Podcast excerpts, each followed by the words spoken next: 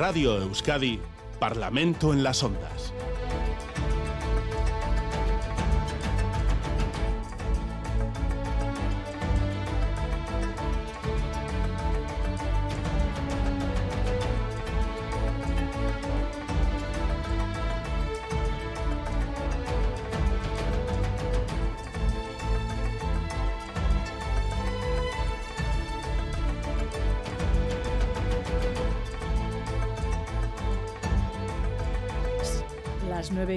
Minutos eh, de la mañana, sábado 13 de enero, en el que retomamos las tertulias del Parlamento en las ondas tras el parón de las Navidades y ya tenemos a los y las representantes de los partidos de la Cámara Vasca con nosotros. Saludamos en Gasteiz a José Antonio Suso del Partido Popular, Alberto Alonso, Partido Socialista de Euskadi y Lauro Garrido del Partido Popular. Egunon a los tres. Egunon. Egunon, buenos días. Urte Berrión. En, en Bilbao, en nuestro estudio, tenemos a Isa González Egunon Isa Egunon. y un habitual de Donostia, Miquel Otero de Euskal Herria Bildu Egunon. Egunon. Porque entiendo que luego va a participar en la Asamblea General de su formación en, en Bilbao, ¿no? Efectivamente, compromisos en Bilbao hoy. Y en Miramón, guardando el estudio, hoy, José Manuel Gil de Ciudadanos. Buenos días, señor Gil. Buenos días, ¿qué tal? Eh, bueno, también a usted. ¿Qué tal eh, han ido las vacaciones? Un breve comentario. Laura, quizá hace mucho que no le, le tenemos con nosotros. Sí, sí, sí. Bueno, pues estoy aquí. Sí, la verdad es que es que bien. Bueno, pues aprovechando en el Parlamento Vasco pues, los últimos coletazos, porque no sabíamos cuándo todavía se van a convocar las elecciones.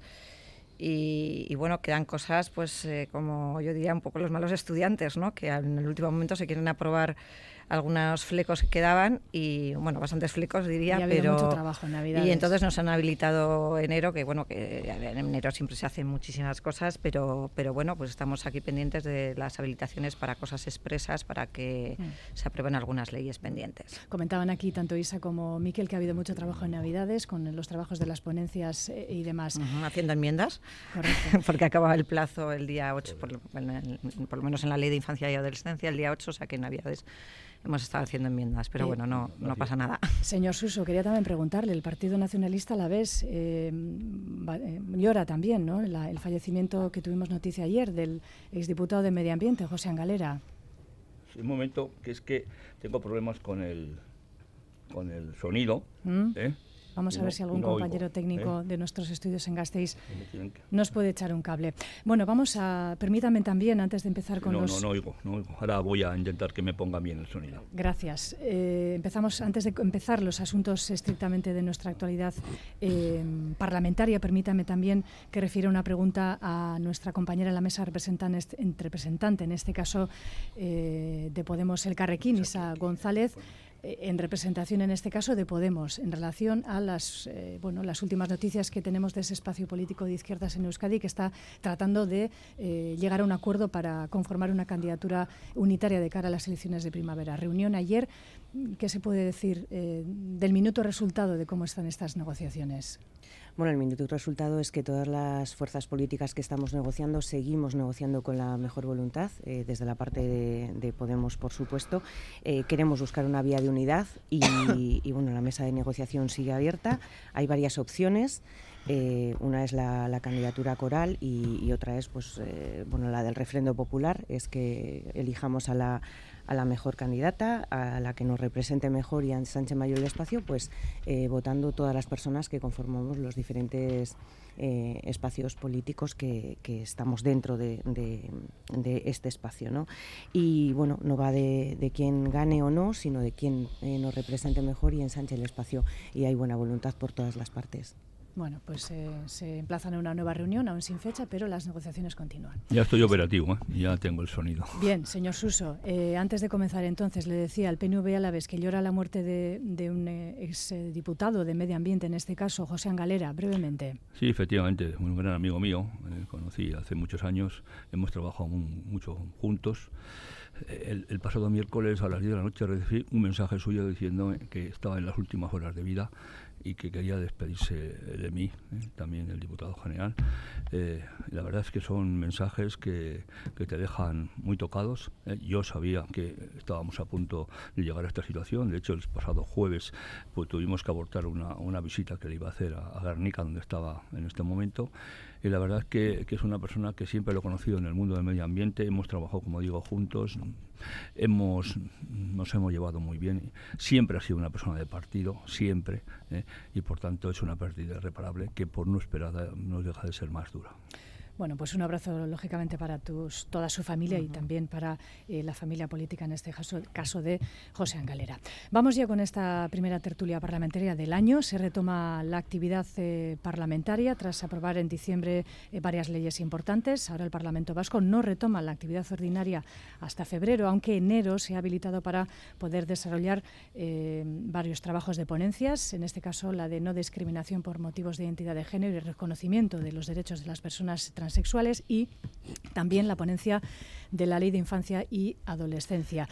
El Parlamento vuelve a la actividad, semiactividad, después de las vacaciones, con el propósito de cerrar la legislatura aprobando algunos proyectos pendientes. Eh, señor Suso, ¿con qué ánimo encaran este mes de enero eh, medio hábil en el Parlamento y con qué objetivos? Siempre ha habido así también, no estamos en una situación anormal. Eh, no, casi todos los años hemos tenido comisiones en el mes de enero, no así plenos, y efectivamente hay determinadas leyes que están ya, se lleva trabajando mucho en ellas, eh, ya han, han, estado, digamos, toda la fase, han pasado toda la fase de las comparecencias y también incluso del periodo de, enmiendas y, bueno, se está trabajando con otros partidos y que ya lo dijo el Endacari, que, eh, pues para de alguna manera terminar eh, todos los compromisos, o muchos de los compromisos que había legislativos, pues la intención era poder aprobar la ley de transición energética, que creo que es importante, creo que en los próximos años va a ser una ley clave en, Euskadi. Hay dos leyes también sociales como la, de, bueno, la 3, la infancia, adolescencia, cooperación y la modificación de la ley de no discriminación e identidad de género, que, están muy avanzadas y por tanto, bueno, pues eh, como le digo, en otras ocasiones se han habilitado algunos días eh, de enero o incluso eh, más de uno para comisiones y en este caso se ha hecho lo mismo. Los plenos se van a reunir el próximo mes de, febrero, eh, pues, tanto en el caso del pleno ordinario como el pleno de, control. Y yo, de hecho, que tengo una ley eh, en, la, en, la, que soy, la comisión que soy presidente, seguridad, gobernanza y seguridad, y el día 5 pues, habrá comparecencias ya para poder, eh, bueno, pues iniciar todo el proceso también. No sé si llegaremos a aprobarla o no, pero por lo menos seguimos con la misma actividad parlamentaria, que además para eso estamos. Euskal Herria Bildu, señor Otero, una de las leyes pendientes es precisamente lo decía el señor Suso, la de transición energética y cambio climático. No se ha habilitado el Parlamento para, para esta ley en este caso. Los trabajos ustedes los siguen realizando. ¿Se podrá sacar adelante en tiempo y forma, por ejemplo? Bueno, eh, estamos trabajando para que así sea. Bueno, eh, es una cuestión formal simplemente eh, el hecho de que no se haya habilitado completo el mes de enero, porque en realidad el plazo de presentación de enmiendas terminaba a finales de diciembre, con lo cual las enmiendas ya estaban presentadas. Al no haber una enmienda a la totalidad, pues simplemente nos emplazamos a, la ponencia, digamos, que es donde se supone que se tiene que trabajar y la ponencia no hace falta habilitar. O sea, puede estar trabajando con normalidad y previamente a las reuniones de ponencia, que espero que sean pronto, pues estamos trabajando también con diferentes textos, reuniones de negociación, etcétera, etcétera. A partir de ahí sí que ya la última semana de enero habría que habilitarla eh, para que se pueda aprobar en, la comisión el dictamen para la ley. Entonces, bueno, estamos eh, trabajando más allá de que se habilite o no se habilite, estamos trabajando y la verdad es que estamos trabajando a contrarreloj porque tenemos el gran reto de convertir lo que era un mal proyecto de ley de transición energética y cambio climático en una buena ley, lo cual es muy difícil y además estamos en un momento en el que es muy importante hacerlo porque estamos trabajando a contrarreloj en todos los sentidos. Se nos está terminando la legislatura y estamos trabajando a contrarreloj también porque no tenemos una ley de cambio climático y transición energética en estos momentos en los que nos está diciendo la ciencia ayer precisamente que hemos superado en el año 2023 los 1,5 grados por encima de las, de las temperaturas eh, eh, preindustriales. Por lo tanto, mm, tenemos premura, nos urge y desde Euskal Herria Bildu estamos trabajando, pues eh, evidentemente, con todo el esfuerzo posible para que haya una ley, para que la ley sea buena y para que la ley nos mm, coloque un marco estratégico imprescindible para las próximas décadas. Eh, Alberto Alonso, Partido Socialista de Euskadi, ¿dónde ponen ustedes el foco y se va a poder llegar a acuerdos eh, con las elecciones a la vuelta de la esquina? Bien, eh, vamos a empezar por el principio. La vuelta a la esquina la decide el señor Lendakari, que es quien tiene en su en sus competencias el poder disolver el, Parlamento. Así que bueno, nosotros desde luego eh, trabajamos como si, bueno, pues como lo que estamos, en un momento de intenso trabajo. Tenemos, como os ha dicho ya, porque me, quienes me han antecedido la palabra, un montón de leyes sobre la mesa, pero tampoco es ninguna novedad. O sea, llevamos toda esta legislatura siendo con, un trabajo muy intensivo, un trabajo legislativo muy intensivo, y desde luego nosotros también ponemos el foco eh, eh, en esas leyes. Hay una de la que ya se ha hablado que para nosotros puede llegar a ser un hito histórico para Euskadi, que es la, la ley de cambio climático. Y desde luego estamos trabajando durante todo este durante todo lo que llevamos de mes de enero hemos estado trabajando puliendo textos leyendo todo, todas las diferentes enmiendas que se han presentado buscando alternativas para poder transar. La verdad es que está siendo un mes intenso como tiene que ser porque consideramos que es una ley que ha de salir. En cuanto a si el contexto preelectoral en el que podemos estar inmersos nos va a permitir o no llegar a acuerdos, hombre, pues yo llamaría a todos los grupos a, a tener la responsabilidad suficiente como para saber que estamos hablando de leyes de gran importancia, de leyes que pueden ser hitos históricos para, para nuestra ciudadanía, para, para nuestro para Euskadi y que por tanto tenemos que, ser lo suficientemente serios como para trabajar y buscar ese punto de acuerdo. ¿no? Yo creo que en algunas leyes vamos a ser capaces de encontrar un amplio acuerdo y dar una buena foto a la ciudadanía y, un mensaje claro de que hay cosas que nos importan y nos preocupan y que cuando de, de esas cuestiones se trata, como puede ser el cambio climático, hay un amplio respaldo en la ciudadanía vasca al respecto. El Carquen Podemos Izquierda Unida a González, eh, trabajando también ¿no? en todos estos textos eh, eh, legales, en todos estos trabajos de, las ponencias, diversas ponencias. Pues sí, nosotras continuamos con el mismo ánimo que iniciamos la legislatura, bueno, quizás un poco más cansadas porque a ver, eh, ir al ritmo que impone la mayoría absoluta, pues para, para un grupo pequeño, pues, eh, pues supone pues mucha exigencia de, tiempo, de energía, de, dedicación. Pero bueno, nosotras seguimos con, con, el mismo ánimo. Además, consideramos que, así como creemos que el Gobierno no le ha dado importancia a, a, una, de, a una de las leyes para nosotras y para nuestro espacio político más importante, como es la ley de infancia, que eh, decía el señor Suso, las leyes sociales que quedan, ¿no? así como en un totum revolutum. No, es que queda la ley de infancia, que es posiblemente la ley más extensa de toda la legislatura. Es una ley que, que es muy necesaria, muy necesaria en Euskadi, muy, muy necesario que se actualice toda esa normativa que ya hay internacional y estatal que previene, eh, atiende y repara a los niños y niñas que han sufrido violencia y, que es muy necesaria en Euskadi. Nosotras estamos eh, dejándonos la piel eh, en ella, en trabajarla, en trabajar bien las enmiendas, en mantener eh, reuniones constantes y, en dedicarle tiempo. Porque mm, sí, la ley de cambio climático es muy importante. decía, decía Alberto que ha sido un mes intenso. Desde luego con esta ley no, con nosotras nos han puesto en contacto para negociarla. ni para negociar ninguna de nuestras enmiendas. Es verdad que esta ley de partida ya trae un modelo que no es el que, el que propone el Carrequín Podemos. Eh, es, un, es un modelo que favorece la, la colaboración público-privada y el, y el lobby energético. No es nuestro modelo, el nuestro apuesta por democratizar y abaratar la, la energía. Y bueno, nos sorprende un poco que bueno, pues que Euskal Herria Bildu esté tentado a apoyar este proyecto de ley y, bueno, mientras, mientras eh, el, Gobierno, desde luego, no tiene en cuenta este otro modelo que planteamos nosotras. Bueno, luego sí, quizá pudiéramos abrir un, mini turno también para alguna respuesta, alguna interpelación. Partido Popular, señora Garrido, cuatro leyes en tramitación. Eh, ¿Cómo ven esos posibles apoyos a, alguna de ellas? ¿Están trabajando en enmiendas eh, de cara a las cuatro? Bueno, sí, pues nosotros obviamente estamos haciendo un trabajo riguroso ya desde hace tiempo analizando los proyectos de ley. Obviamente los que han entrado en el último momento, como el de infancia y adolescencia, pues, eh, pues hemos tenido menos, menos tiempo y sobre todo porque el plazo de enmiendas se ha, se ha cortado un mes y no se ha mm, dado el visto bueno a que se pudieran ampliar los plazos que generalmente pues, se pueden solicitar por parte de los grupos con representación en la Cámara.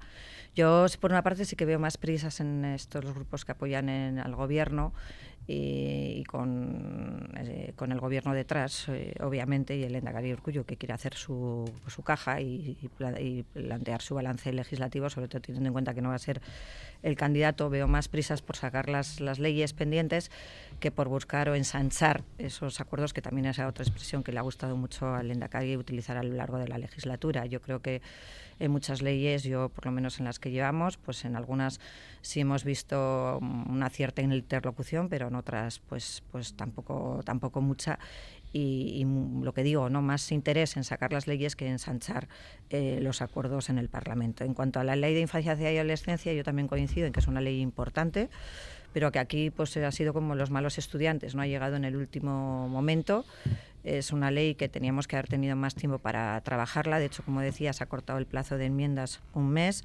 Y hay temas muy importantes, no solo la, violencia, que obviamente contra los jóvenes, los temas de salud mental, que vemos que pues eh, hay un incremento de eh, demanda en problemas y patologías relacionadas, trastornos con la salud mental, la obesidad infantil, quiero decir de la educación, cuando hemos visto que en el informe PISA pues salimos muy mal parados y los resultados desde luego dejan mucho eh, que desear y son los peores de los últimos años no por lo tanto son leyes que aunque esta ley aborda muchas cuestiones pues es una ley importante. Que decir también de la ley del cambio climático de la transición energética y cambio climático y la ley de transparencia que esa creo que no va a dar tiempo y para nosotros también era muy importante porque también a este gobierno se le ha llenado la boca mucho de eh, transparencia de actuaciones transparencias de transparentes y, bueno, pues un, es un instrumento fundamental para, para el control de todo este, este tipo de actuaciones por parte de, la administración pública. ¿no? Eh, José Manuel Gil Ciudadanos, ¿qué objetivos se marcan ustedes eh, para esta recta final de legislatura en cuanto a, las leyes que están en, tramitación, en trabajos? Bueno, pues sí, estaría bien que pudiéramos sacar esas últimas leyes, ¿no? Pero nosotros tenemos que empezar por decir que no entendemos muy bien por qué el mes de enero no es hábil en el Parlamento, ¿no? Que pensamos que debería de serlo. Que el Parlamento tenga habilitado solamente nueve meses de los doce del año, ocho y medio si consideramos que septiembre lo está de aquella manera, pues da un ejemplo muy negativo a la ciudadanía difícil de comprender. ¿no? No, es verdad que los, que los políticos eh, nos estemos tocando la nariz durante esos tres meses porque hay muchas cosas que hacer y de hecho en Navidades hemos tenido que trabajar intensamente, pero es cierto también que hay otros parlamentos, como por ejemplo en Navarro, que tienen la, el, mes de enero considerado hábil y es compatible perfectamente con ese trabajo que, mencionaba. ¿no? Dicho esto, lo que sí que me llama la atención es la arbitrariedad eh, con la que se habilita eh, para unas cosas sí y para otras no el mes de enero, con el argumento de que la legislatura está próxima a su fin. Eh, cualquiera diría que no se sabe esto desde hace tiempo. Se ha concedido la habilitación para unos asuntos, los que interesan al gobierno, y se deniega para otros, como veremos más adelante. Es decir, la mesa del Parlamento al dictado del gobierno y del partido nada nuevo en esta Euskadi que el PNV considera su cortijo, ¿no? Es legal esto, pero es muy poco decoroso. Se ha dado hasta el caso de que hay una ley para, la que los grupos de la oposición trabajaban con un escenario de fecha de enmienda de 6 de febrero y que se ha reducido de repente al 5 de enero, mientras teníamos un pleno en víspera de las Navidades en las que teníamos que trabajar otras seis leyes y los presupuestos. Sobre estas leyes que parece que se van a aprobar en febrero, me pregunto por qué tanto interés en aprobarlas ahora antes de las elecciones y por qué no ha habido ese interés antes en el pleno del 21 de diciembre se aprobaron tantas leyes, se retrocedieron, para aprobar tantas leyes, se retrocedieron plazos en muchas de ellas para que llegara ese día. ¿Y por qué no se hizo también, también en estas? Un ejemplo, la modificación de la ley transvasca. Estaba parada desde el 28 de octubre del 2022. ¿Por qué se activa ahora en el minuto de descuento? Nos parece que las leyes que se aprobaron el día 21 eran eh, las que el gobierno consideraba prioritario sacar antes de la disolución y que estas le han venido muy bien para justificar que unas elecciones que parecía que iban inicialmente a ser en marzo, parece que ahora, por cálculos, intereses o disputas internas del PNV, quizás sean en abril. ¿no? Nosotros no entramos en esa locuración porque efectivamente eso depende solo del Endacari. Eh, nosotros no podemos decidir la fecha, así que lo que haremos será seguir trabajando intensamente hasta el último día. Bueno, pues vamos a abrir una segunda ronda porque creo que hay bastantes preguntas e interpelaciones cruzadas entre, entre todos ustedes. Eh, señor Suso, ha jugado en este caso dentro del gobierno del Partido Nacionalista Vasco con los tiempos y con un asunto u otra alguna otra ley que se ha querido relegar o alguna a la que se ha querido dar más, más, eh, más prevalencia o, un poco, o más prisa, si me permite la expresión. Yo alucino bastante cuando se habla del tiempo de descuento. Bueno, estamos en tiempo de trabajo.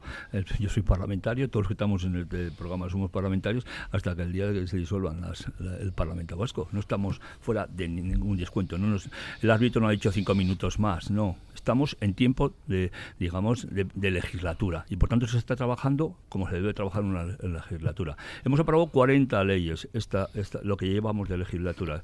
Hay cuatro leyes que se llevan trabajando, además eh, con otros grupos políticos también se está intentando, eh, como se ha hecho en la mayor parte de las leyes que se han aprobado en este Parlamento de 2012, que han sido 107, y llega eh, conseguir digamos, el apoyo de otros grupos que no sean los grupos de gobierno, por así decirlo. Por tanto, ahora estamos haciendo lo mismo. Son leyes que creo que son necesarias. Estaban en el calendario legislativo. Mm, bueno, hay, algunas que quizá no se puedan aprobar. Como digo antes, la de transparencia, mm, yo la voy a poner en marcha las comparecencias como presidente de la comisión el próximo día 5 y voy a intentar que para el día 15 todas las comparecencias estén hechas. Mm, porque creo que, como he hecho en las demás leyes, a partir de ahí, pues cuando sea la convocatoria electoral, eh, dará tiempo, no dará tiempo a su aprobación, pero vamos a seguir trabajando porque estamos para trabajar. Lo de habilitar enero, como he dicho anteriormente, ha sido una práctica habitual, eh, como, la, como lo es también en el, en el caso del mes de julio en, muchos en, muchas legislaturas. Por tanto, estamos en un proceso de normalidad. No estamos en un proceso ni de descuento ni, ni, ni, ni, de fuera de tiempo. Y por tanto, vamos a trabajar en lo que nos corresponde, que para eso estamos y encima para eso nos pagan. Señor Otero, Euskal Herria Bildu, asentía con la cabeza. Sí, bueno, yo es que, vamos, lo de estar en tipo de descuento no, eh, no me parece tan importante. Yo creo que sí que este gobierno huele a, huele a despedida, ¿no? No, no había más que escuchar a Urcullo en el discurso de, de, fin de año y no tiene tampoco gran cosa que ofrecer. Pero bueno, haciendo un símil futbolístico, el hecho de que estemos en el tiempo de descuento no significa que no se estén dirimiendo cosas importantes y los goles eh, o los fallos del último minuto sean importantes, ¿no? En cualquier caso, bueno, como detalle, ¿no? Decía Suso, la transparencia que va que él va a, habilitar, bueno, que él va a hacer que las comparecencias se hagan a, su debido tiempo, es evidente a estas alturas que mm, el gobierno la cronología de la ley de transparencia la ha calculado de manera que no se apruebe. Pero bueno, más, más allá de eso quería también contestar a, Isa, ¿no? Porque hablaba de que no entendía cómo Euskal Herria Bildu está entrando en, negociaciones eh, sobre la ley del cambio climático. Evidentemente estamos, em, estamos actuando con contenidos en la mano, no, no con el calendario electoral ni con tacticismos de de, corto recorrido y estamos trabajando con responsabilidad para, como he dicho antes, eh, intentar eh, darle la vuelta a un mal proyecto y convertirlo en una, en una buena ley. ¿no? Eh, claro, podemos, por lo que te he entendido, Isa, habéis presentado lo que se supone que es vuestro modelo y después os habéis sentado en el sofá a esperar o sea, no han venido a nosotros. aquí los caminos, los caminos para encontrarnos los, los, conocemos todos. Entonces, si Podemos ha decidido no dar ningún paso y quedarse en una esquina a decir que sí que tienen un modelo completamente alternativo, bueno, pues es una opción política. Pero esto de que no han venido donde nosotros, un gobierno que además tiene mayoría absoluta ante un grupo parlamentario eh, que tiene seis representantes, bueno, pues es una opción. En cualquier caso, mm, el modelo eh, tan diferente y tan avanzado, eh, Podemos o el entorno de Podemos Podemos ha tenido tiempo durante estos años de verlo, porque eh, Podemos ha apoyado la ley del clima del Estado, la ley del clima de Navarra, la ley del clima de Baleares, la ley del clima de Valencia, y hemos visto que tiene un modelo que puede tener interés, pero que son elementos en los que mm, eh, podemos llegar a unos acuerdos en esta ley perfectamente. Eso sí, para eso hay que levantarse del sofá y empezar a trabajar. Eh, Partido Socialista de Euskadi, señor Alonso, permítame que le dé ahora el turno de réplica a, Isa González. Además, Miquel e Isa están sentados uno enfrente del otro y retomamos ahora con el orden habitual. No sé, yo también tengo para Isa, ¿eh? pero bueno, que empiece ella. Sí, pues, pues entonces, eh, adelante. Ah, señor Alonso, adelante, Partido Socialista. no, simplemente, y, aunque sea, sea, redundando un poco, primero una cuestión muy rápida sobre que si no es hábil o es hábil enero. Eh, no es hábil para los plenos. Yo el día 3 de enero empecé a ir y todos los días he estado trabajando desde las 9 de la mañana en el Parlamento, no solo yo, sino que he estado trabajando con representantes de otros grupos parlamentarios. Es verdad que hay quienes aquí dicen que no entienden por qué es eh, enero no es hábil. Yo, siendo vecino de Pasillo, no me he cruzado con él en ningún momento estos días. Pero desde luego para mí ha sido hábil desde el primer momento.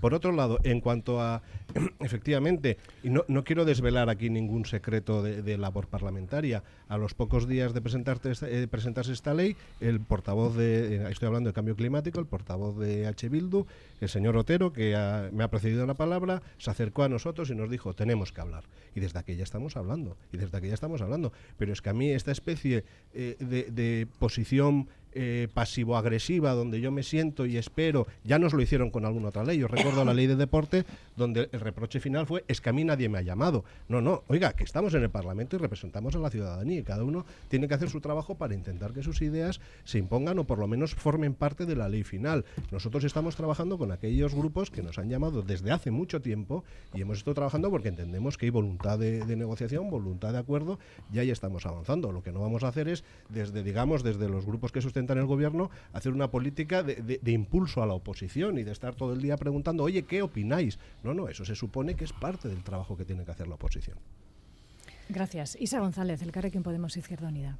Bueno, yo la mayoría de las experiencias que tengo de negociación de leyes e incluso las negociaciones de las eh, proposiciones no de ley es quien, quien propone la reforma o quien propone la iniciativa, es quien se dirige al resto de grupos. Sí que es verdad, oye, cuando alguien tiene tiene un interés especial Va, nosotras eh, no es que nos hayamos eh, quedado sentadas en el sofá, ni que hayamos solamente presentado nuestro modelo energético y ya está. Nosotras hemos presentado 116 enmiendas a esta ley, eh, que pueden parecer pocas, muchas, pueden parecer una enmienda a la totalidad, podría serlo, podría serlo, pero bueno, optamos por presentar 116 enmiendas. lo normal es que nos sentemos a hablar de esas enmiendas y que sea también quien propone esta ley, eh, pues quien, quien dé el paso de negociar y decir, bueno, vamos a hablar de las enmiendas concretas que proponéis y ver a qué, a, qué acuerdos llegamos.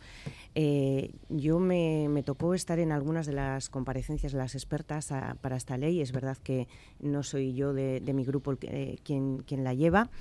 Y, yo creo que una de las cosas que, más me sorprendía, y esto va con el tema del modelo, eh, era esa dualidad, ¿no? La gente que había leído el texto de la ley decía, esta ley eh, responde, responde al, lobby energético en gran parte.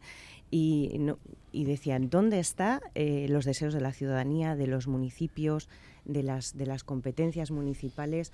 Y, en ese sentido nosotras hemos, hemos planteado las enmiendas. Nosotras llevamos toda la legislatura poniendo sobre la mesa la empresa pública de energía y otras cuestiones que van a democratizar y abaratar la energía para las personas. Eh, y esta ley, pues bueno, aparte que vamos a ser yo creo que la última comunidad que tenga eh, esta ley, es esta ley de transición energética y cambio climático, desde luego no ha tenido hasta ahora, hasta ahora, eh, actitud por parte de los partidos que, sustentan el gobierno de incorporar nuestras aportaciones. Laura Garrido, Partido Popular, si quiere tomar la palabra también. Sí, yo, mm. bueno, mm, evidentemente estamos al final de la legislatura, la potestad de convocar las elecciones y disolver la Cámara es del Endacari. E indudablemente todos estamos viendo porque la maquinaria se está poniendo pues a todo gas, sobre todo en lo que respecta a la actividad del, del Parlamento, reduciendo plazos y con habilitaciones eh, expresas. Eh, indudablemente hay un interés del Gobierno y de los grupos que apoyan al Gobierno y del Gobierno, que es el que le está diciendo especialmente al PNV, porque el es del PNV que yo quiero presentar mi balance, ¿no? Eh, las elecciones, pero bueno, ya fue la, Chaso Atucha, eh, la presidenta del Vizcay Charla, que dijo que las elecciones iban a ser en marzo y luego ya salió Lenda Cari y le dijo que, oye, oye, que todavía que yo soy el que convoco, ¿no? Entonces, bueno, indudablemente las elecciones todo apunta a que puedan ser en abril, el 21 de abril, y por lo tanto todavía eh, hay, hay cosas que hacer, pero hay leyes que indudablemente han llegado en el último momento y, eso supone que al final pues se pone el foco en, el Parlamento recortando plazos cuando en una tramitación normal y con tiempo eso no se hubiera no se hubiera hecho.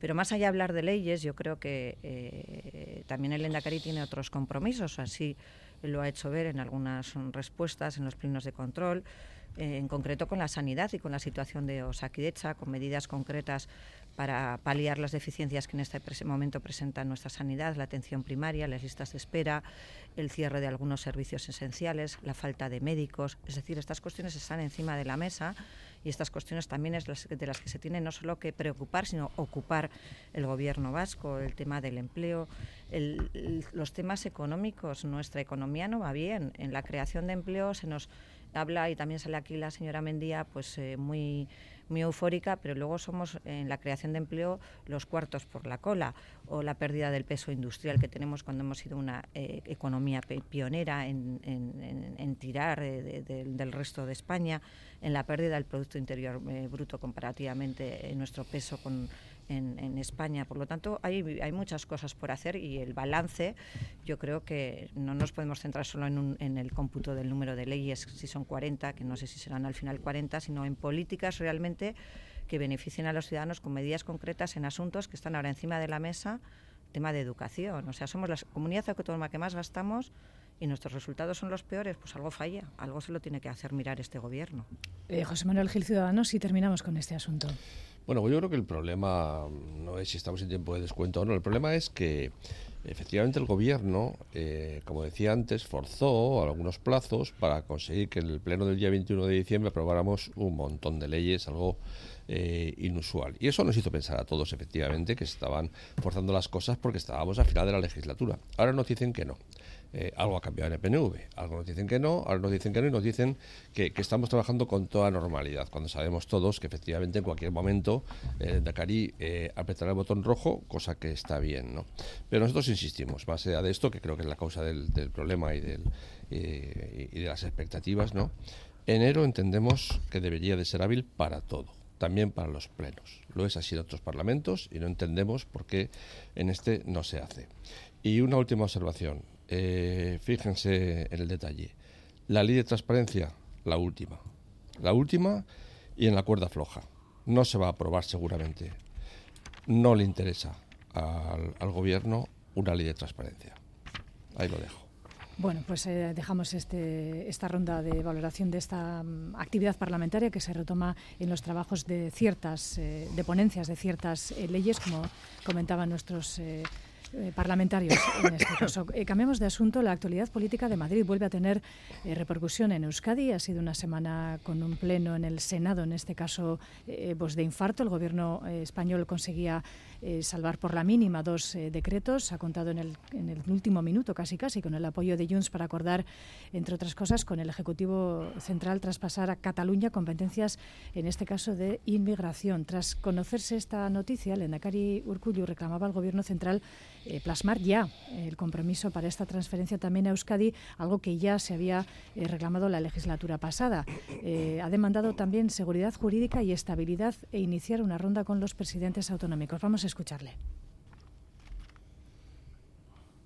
Un Estado, un país, una nación deben ofrecer eh, seguridad jurídica y estabilidad. Lo que sucede en el conjunto del Estado español y particularmente por la situación de la política en el Estado español nos afecta también en cuanto a la interpretación de la seguridad jurídica o de la fiabilidad o de la credibilidad o de lo que es la garantía también para las inversiones que puedan ser también en Euskadi. Partido eh, Nacionalista Vasco, señor Suso, ¿hay malestar después de eh, esto que hemos visto en Madrid o viven con preocupación en este caso en el PNV esta forma eh, de negociar leyes? Urculio recordaba y lo ha hecho más de una vez que van a necesitar de todos en todo el tiempo y eso pues, pues puede traer lo que hemos visto este pasado miércoles. Bueno, la forma de aprobar este tipo de leyes ómnibus en la que se mezclan muchísimas eh, eh, propuestas, normas, eh, cambios de leyes, lo hemos dicho siempre, no ahora. También ha sido una práctica que sobre todo el señor Rajoy llevó con alta profusión mientras tuvo la mayoría absoluta. Creo que son un instrumento que en momentos puntuales se pueden utilizar. Yo creo que en la pandemia, por ejemplo, era necesario en algunas ocasiones utilizar ese tipo de instrumentos, pero se acostumbra un gobierno a hacerlo de forma más continua y entonces eh, pues eh, nos encontramos con esa inseguridad jurídica a veces que supone aprobar este tipo de, leyes tan amplias, tan con tantas modificaciones eh, que afectan a tantas y tantas cuestiones que luego teniendo en cuenta también es la dinámica política que en este momento en Madrid, pues hace que haya que negociarlas con mucho más tiempo. Es decir, no creemos que eh, eh, un tipo de, modificaciones como la que se proponía, eh, pues y teniendo en cuenta la, cantidad de partidos que formaciones políticas que, también que, apoyan en este momento a, los dos partidos que conforman el gobierno, hacía necesario pues una negociación mucho más amplia y con más tiempo. Hay, razones del, gobierno diciendo que, pues que había que hacerlo ya, que si estaban en, los, fondos europeos estaban en el aire, pero mm, yo creo que, que, el modo de trabajar tiene que ser otro. Esta legislatura, incluso se reconoce desde el propio Partido Socialista que se han cambiado, se han de cambiar los modelos, por lo menos es lo que yo leo en la prensa últimamente. Nosotros estamos totalmente de acuerdo que hay que negociar, que hay que trabajar, que hay que intentar, eh, pues, digamos, que avancen, que avancen los proyectos que hay, que hay encima de la mesa, que no se pierdan fondos europeos. Nosotros estamos dispuestos a todo eso, pero también eh, entendemos que tiene que haber eh, un espacio más seguro que el que, como se ha demostrado esta misma semana, pues suponen este tipo de proyectos que, como digo, que como digo, se han convertido ya en una práctica habitual con cualquier tipo de gobierno en Madrid. Señor Otero, ¿están ustedes también preocupados? Eh, en este caso, su formación en Madrid también lanzaba un pequeño toque de atención ¿no? al, al, gobierno, al Partido Socialista. Sí, es evidente ¿no? que no puede depender, no, puede depender ni las transferencias ni los compromisos de las urgencias en, ante las votaciones que vaya a tener el Partido Socialista o el gobierno de, coalición en este caso. no Llevábamos tiempo hablando que estas eh, leyes o de estos decretos ómnibus al final eh, meten o incluyen cosas buenas, cosas regulares, cosas malas que te obligan a votar eh, de manera conjunta, con lo cual al final es, siempre es difícil hacer la balanza porque luego además esto no solo tiene la parte de lo que se ejecuta después de aprobar estos decretos, sino tiene también la carga simbólica de los apoyos o la capacidad que tiene el gobierno para seguir adelante, que queda completamente cuestionada si este tipo de decretos eh, van para atrás, con lo cual nos coloca a todos en una situación muy, incómoda que tiene que cambiar. ¿no? Es decir, el gobierno tiene que funcionar más con, eh, con leyes eh, para que podamos negociar punto por, punto por punto lo que es bueno para toda la ciudadanía y no de este en este tot, en este totum revolutum que al final nos mantiene a todos en una tensión que no que no que no nos hace bien. ¿no? En este sentido, yo sí, eh, en el caso, por ejemplo, de las, de las competencias o de los compromisos que tienen que ver con, eh, con, la, con la migración que estaba reclamando eh, efectivamente, estamos de acuerdo con la cual que no puede estar dependiendo de lo que, de lo que pase. Otra cosa es eh, para qué queremos qué transferencias y la segunda cuestión sería si son suficientes las transferencias, ¿no?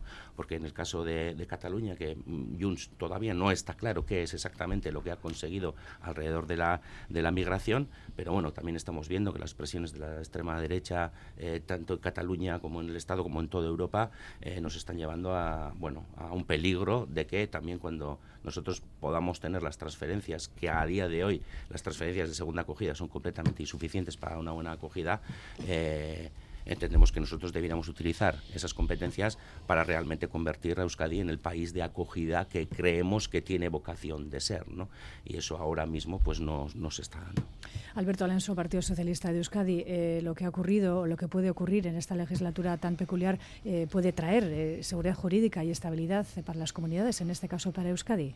Bien, yo creo que hay que empezar un poco por el, por el contexto del escenario en el que nos encontramos. Es verdad que desde el 78 hasta, desde 1978 hasta hace pues aproximadamente unos 15 años, eh, eh, digamos que no éramos conscientes del sistema parlamentario que, que, teníamos, ¿no? Porque hay que recordar que España se dotó a través de su constitución de un, de un sistema parlamentario basado en la representatividad, lo que le da un gran protagonismo a las minorías, porque a diferencia de otros países donde realmente pues quien gana las elecciones se queda con la mayoría, en este caso es constante y es la obligación, y así fue la voluntad de quienes eh, redactaron la Constitución, que hubiera un constante diálogo entre las mayorías y las minorías para llegar a acuerdos, porque no había otra forma. Quizá es verdad que a lo largo de muchos años esta, esta realidad pues, pues, pues no se tuvo en cuenta porque había grandes, eh, digamos que tanto el Partido Popular como el Partido Socialista Obrero Español conseguirían en, grandes eh, representaciones y no se tenía en cuenta. Hoy en día la realidad que tenemos en nuestro país es este y con este tenemos que jugar. Me imagino que ahora también será el momento, porque en Euskadi llevamos así desde, desde el principio, ¿no? Jamás ha habido una mayoría absoluta que nos haya permitido y siempre hemos tenido que jugar al diálogo con las minorías, con el diferente para lograr sacar las, leyes. ¿no? La legislatura pasada también a falta de un voto, constantemente hubo que estar trabajando con los diferentes grupos. Es una realidad que ahora se tendrá que trasladar a, a España y en España pues tendremos que aprender también en el Congreso de los Diputados a jugar a estos equilibrios. Estamos comenzando a andar, cada vez es más evidente es necesario eh, trabajar en estas cuestiones y me imagino pues que según se vaya aprendiendo a dialogar y a trabajar con el diferente, pues este tipo de cuestiones se irán puliendo. Pero por el otro lado sí que me gustaría decir que más allá de las formas, lo que importa realmente en las leyes son sus contenidos. Y en este caso, lo que estaba encima de la mesa era la revalorización de las pensiones contributivas al 3,8, la gratuidad de los usuarios frecuentes de Renfe, la bonificación de billetes urbanos, la suspensión de los desahucios para hogares vulnerables, la rebaja del IVA, la bajada del impuesto, 10.000 millones de euros de fondos europeos. Realmente eso es lo que estaba en juego y por eso quizá muchas veces pues ante la importancia de la cuestión, pues bueno, eh, quizá las formas no prevalecen tanto como el fondo que hay en, esta cuestión. En el caso de Elena Cari también hablaba del incumplimiento, ¿no? de algo que ya se había hablado la, la legislatura anterior. Esta es una de las transferencias que ya se venían eh, hablando eh, entre, entre, los, entre ambos gobiernos y esperemos o veremos si en este primer trimestre, donde ya también se ha tasado, pues, pues se cumplimenta este, este traspaso. Isa González, el que Podemos Izquierda Unida. Bueno, yo creo que una de las lecciones que hay que aprender de esta semana, que, está bien siempre, además, ver el ensayo-horror, ensayo-horror, así, así podemos aprender, es precisamente que se necesita tiempo, que se necesita tiempo, que no se puede, a través de un decreto donde caben un montón de cuestiones, como ha apuntado Alberto o como, o como comentaba eh, Miquel, eh, hay que trocearlas, hay que trocearlas porque además yo creo que todas las fuerzas políticas que entran a una negociación y que van a votar y que además se pretende que voten a favor, eh, tienen que poder eh, dejar y aportar su, pues, su, impronta de una o de otra manera o en la medida de la representación que tienen. Y yo creo que eso lo tiene que, lo tiene que aprender ahora mismo el gobierno y tienen que dedicarle eh, tiempo para negociar las cuestiones, negociarlas eh, una por una, no todas en un totum revolutum. Y, ahí yo creo que ahí nos van a encontrar y, van a encontrar a mi grupo tanto en el Congreso como, como nos encuentran en el Parlamento Vasco para negociar cualquier cuestión. Eh, y sí que me gustaría mencionar, porque se ha puesto sobre la mesa el tema de la, de la cuestión de, de las competencias y, de, y del autogobierno. Eh, mi grupo siempre ha estado a favor del autogobierno. Yo creo que es más necesario que nunca y, con algunas competencias más urgente que con otras. Y pedí al Endacari el otro día que, también se transfiriese la, competencia respecto a inmigración. Yo creo que aquí en el Parlamento Vasco ya el año pasado eh, acompañamos, tanto Euskal Herria Bildu como nosotras, a la, a la iniciativa Regularización Ya, para la que se recogieron 70.000 firmas. Hay medio millón de personas inmigrantes eh, en nuestro territorio, que muchas están eh, trabajando, eh, otras no están trabajando, pero las queremos como ciudadanas de pleno derecho. Y, queremos que esa competencia esté aquí precisamente para, darles todos los derechos que, que necesitan y no solo como una mano de obra para cubrir unos puestos de trabajo que aquí no queremos. Queremos eh, ciudadanas migradas de pleno derecho, ciudadanas vascas. Laura Garrido, esta política española eh, trae seguridad jurídica o inseguridad jurídica y falta de estabilidad a Euskadi. Bueno, española eh, política que nos afecta al final a todos, ¿no? Mm. Porque somos España. claro, se decía aquí el fondo, ¿no? pero es muy importante saber qué hay detrás de los acuerdos y que se cede para alcanzar un acuerdo. ¿no? Indudablemente eh, el gobierno no tiene una mayoría, eh, en el gobierno está un partido que no ganó las elecciones y todos sabemos que ha hecho todo tipo de chantajes, eh, de, cesiones, mejor dicho, cediendo a chantajes, pues decía lo de chantajes, para mantenerse en el poder. Eso es lo que ha hecho el señor Sánchez, incluso traspasando las propias líneas rojas que él mismo se autoimpuso. Por lo tanto, estamos ante un gobierno débil, en manos de chantajista y cuando uno cede al chantaje pues sabe que está a expensas del chantaje y así vamos a estar toda la legislatura. Por lo tanto, esto va a ser un despropósito tras despropósito que al final los pagamos, paganos vamos a ser los eh, eh, ciudadanos. ¿no? Se hablaba aquí de seguridad jurídica, pero eh, seguridad jurídica ante todo es respetar el marco legal y con este acuerdo que no sabemos además la letra eh, pequeña, porque además a los eh, portavoces, distintos portavoces del Partido Socialista les han, dado un argumentario que encima le han leído mal, porque cada uno ha debido de decir una cosa, eh, uno que es una transferencia, otro que al final que es una delegación, en virtud del artículo 152, que marca expresamente que hay que materias que no son objeto de delegación eh, por, propiamente por, por, su propia naturaleza de que es una política nacional, global, como es el caso de la, de la inmigración. Es decir, es, sería un disparate eh, jurídico, un disparate desde todos los puntos de vista y de sentido común y de practicidad y de forma de funcionar eh, que tengamos 17 sistemas de, de inmigración. O sea, sería eh, absolutamente un disparate jurídico. Es más, salvo el Endacari, que aquí también va, parece que va a, rebufo, ¿no? que como ha habido un partido nacionalista, que entre ellos además están en competición, RC y Junts, a ver quién es más, porque luego al final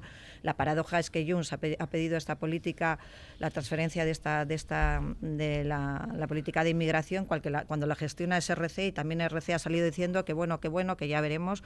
Aquí ninguna comunidad autónoma, incluso las del Partido Socialista, por no decir las declaraciones del señor Paje, que está diciendo que el señor Sánchez gobierna con una camisa de fuerza y que si las pediría Vox estas competencias se le llamaría racista, lo mismo que ha hecho que ha hecho yo, digo que salvo salvo eh, el Endacari, ninguna comunidad autónoma, incluso las pocas, porque son pocas, eh, de, eh, de 17 o 11 gobierna el Partido Popular, las gobernadas por el Partido Socialista han, han pedido esa transferencia de inmigración, porque es que, es que mm, aparte de que jurídicamente es inviable, de acuerdo a las competencias exclusivas que marca el 149.1 que tiene atribuidas eh, el Estado, eh, esta política incide en política exterior, en política de seguridad y tiene que ser una política eh, global. Y ya ha salido los propios, la propia eh, policía, los propios mozos de escuadra. Son políticas que ya se llevan haciendo y que la política de inmigración es la Policía Nacional y, y obviamente pues pues no no no es, no, no es que no es eh, no se puede materializar otra forma de, de, de, de, hacer esta esta esta transferencia no por lo tanto no sé si quedará en nada o no pero estamos ante un disparate de, grandes dimensiones y una más dentro de, estas secesiones que no sabemos hasta dónde van a llegar por parte del señor Sánchez.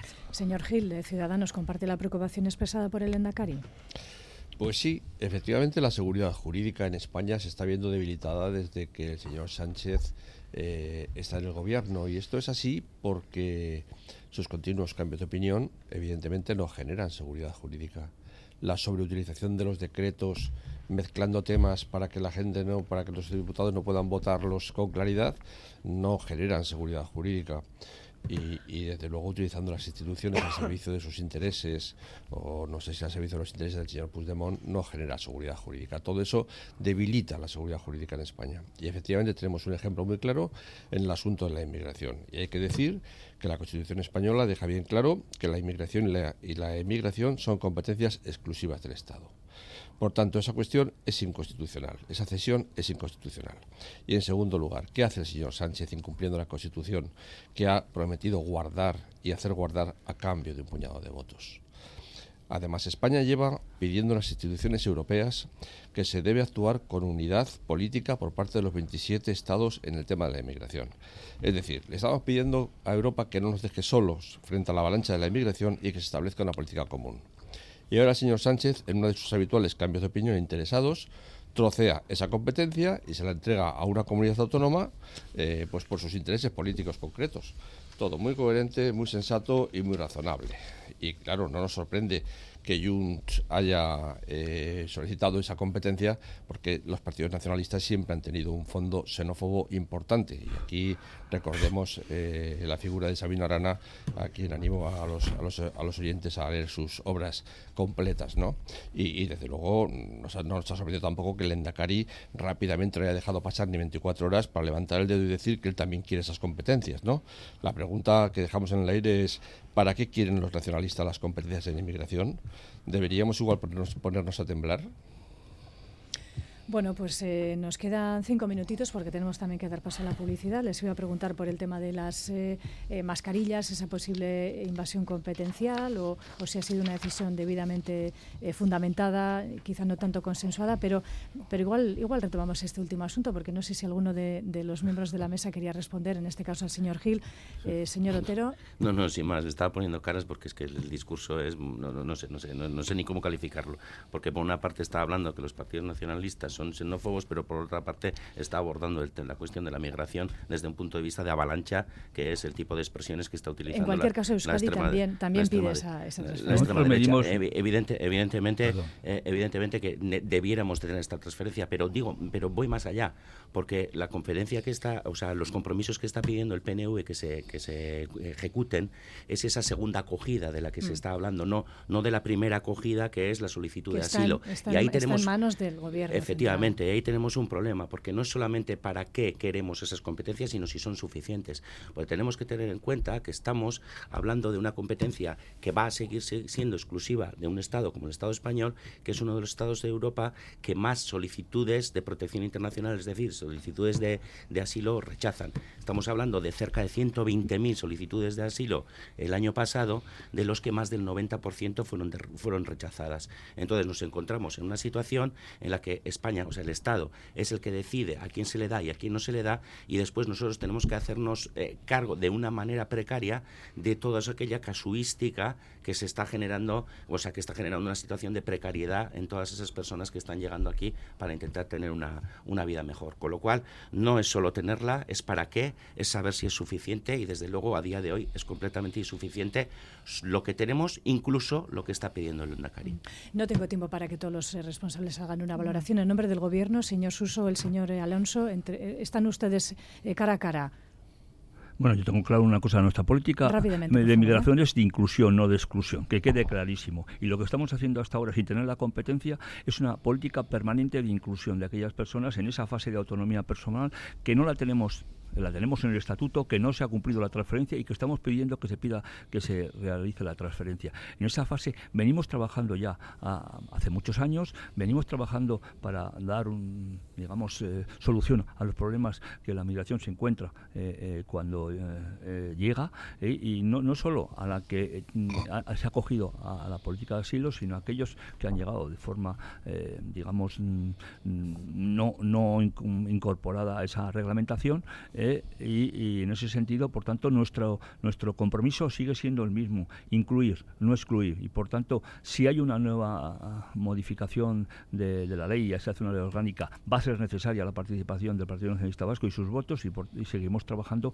digamos, en ese modelo, en el modelo de inclusión. Si me permites medio minuto, eh, como efectivamente acaba de adelantar eh, Suso y tal como dice el artículo 150.2 de la Constitución, será necesaria una ley orgánica, que es la que habrá que trabajar. Es en el, este es el momento en el que a través de, en la negociación de esta ley orgánica en el Congreso de los Diputados cada grupo podrá eh, plantear todas sus quejas, todos sus miedos eh, y todas sus aportaciones y entre aquellos grupos que consideren que es necesario y preciso realizar este tipo de medidas puedan salir adelante. Es el momento de la negociación. No hay nada acordado, no hay nada cerrado, sino que el momento de abrir un proceso de negociación de una nueva ley. Pero la Constitución marca líneas rojas y expresamente en esta es una línea roja que no se puede traspasar. Para eso ya tenemos un organismo que se dedica a decidir si sí o si no. Bueno, para eso tenemos tendremos luego el Tribunal Constitucional, pero no puede decidirlo. Habéis trasladado todas vuestras competencias de hacer políticas, ¿eh? que últimamente habéis transferido vuestra competencia de hacer política al Tribunal Constitucional, hablando de transferencias. No, no, no. Aquí lo que pasa es que el señor Sánchez no decide nada, ya sabemos quién dirige, quién decide.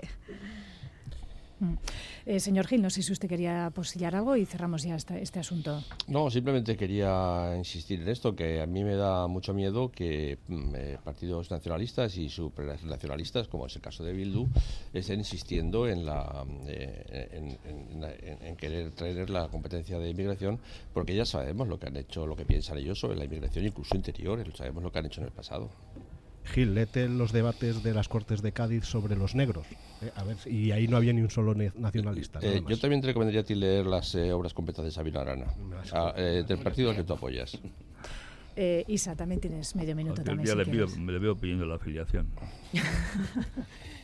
No se preocupen, hay peligro. Un remate. Nosotras estamos a favor del autogobierno siempre que esas competencias se, se, ejerzan y vamos a estar apoyándolo. La pena es que este, esta legislatura se nos ha acabado sin, sin reactivar el tema de, de la ponencia de autogobierno y, y, yo creo que quedan muchos deberes pendientes eh, aquí, tanto para el Gobierno eh, en el Estado como para, como para el futuro gobierno que tengamos aquí. Unas elecciones que Lenda Cariño Urcullo él deslizaba, ¿no? Eh, que la anterior legislatura finalizó en abril y bueno, pues todos hemos pensado que esta también va a poder finalizar en abril, pero bueno, tiempo tendremos para saberlo con certeza. Despido ahora a nuestros parlamentarios y parlamentarias eh, formando parte de esta tertulia de este sábado. Gracias por venir, que tengáis una buena semana. Venga, a todos. Igualmente,